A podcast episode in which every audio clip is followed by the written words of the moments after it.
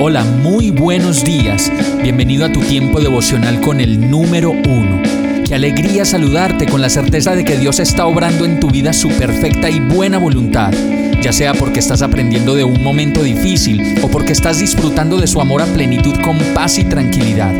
Llegó la hora de tomar tu Biblia, pues de seguro Dios te va a hablar, te va a reconfortar y lo mejor de todo, te va a dar las respuestas que estabas buscando. ¿Qué esperas? Vamos, súbete de una vez en este pequeño pero eterno vuelo devocional con destino al cielo. Y el mensaje de hoy se llama Se van a matar. Levítico 19:17 dice, no fomentes odio en tu corazón contra ninguno de tus parientes aclara los asuntos con la gente en forma directa, a fin de que no seas culpable de su pecado. La Biblia dice en Primera de Juan 3:15 que todo el que odia a su hermano, en el fondo de su corazón es un asesino. Y es por eso que equivocadamente muchos piensan que siguen existiendo pecados peores que otros. Y como lo podemos ver, en este verso Dios mismo en su palabra nos muestra de manera determinante que esos odios represados de años, escondidos y sin confesar a Dios, se nos vuelven una carga pesada en la vida que nos lleva a la muerte. Por eso dice el verso, no fomentes odio en tu corazón contra ninguno de tus parientes, aclara los asuntos con la gente en forma directa, a fin de que no seas culpable de su pecado.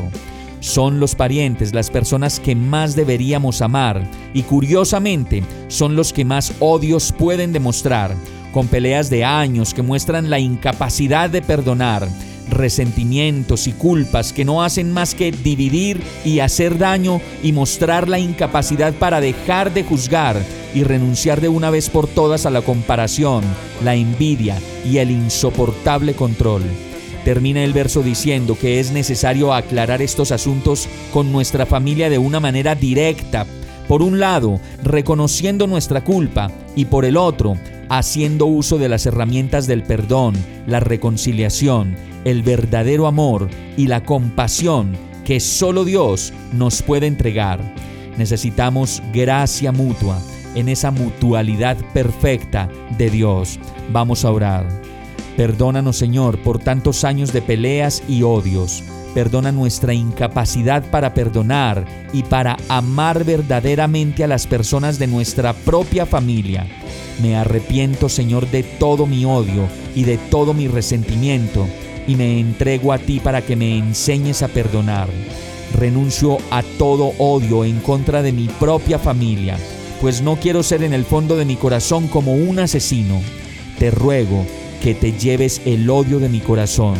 Y esto te lo pido en el nombre de Jesús. Amén. Hemos llegado al final de este tiempo con el número uno. No te detengas, sigue meditando durante todo tu día en Dios, descansa en Él, suelta los remos y déjate llevar por el viento suave y apacible de su Santo Espíritu. Solo compártelo con quien lo necesite y ames. Hoy, de la mano de Dios, todo será un gran día.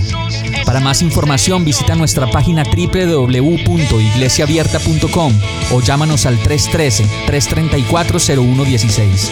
Oramos y rogamos para que cada día te enamores más de Dios y para que no pares de pasar todo tu tiempo con el número uno.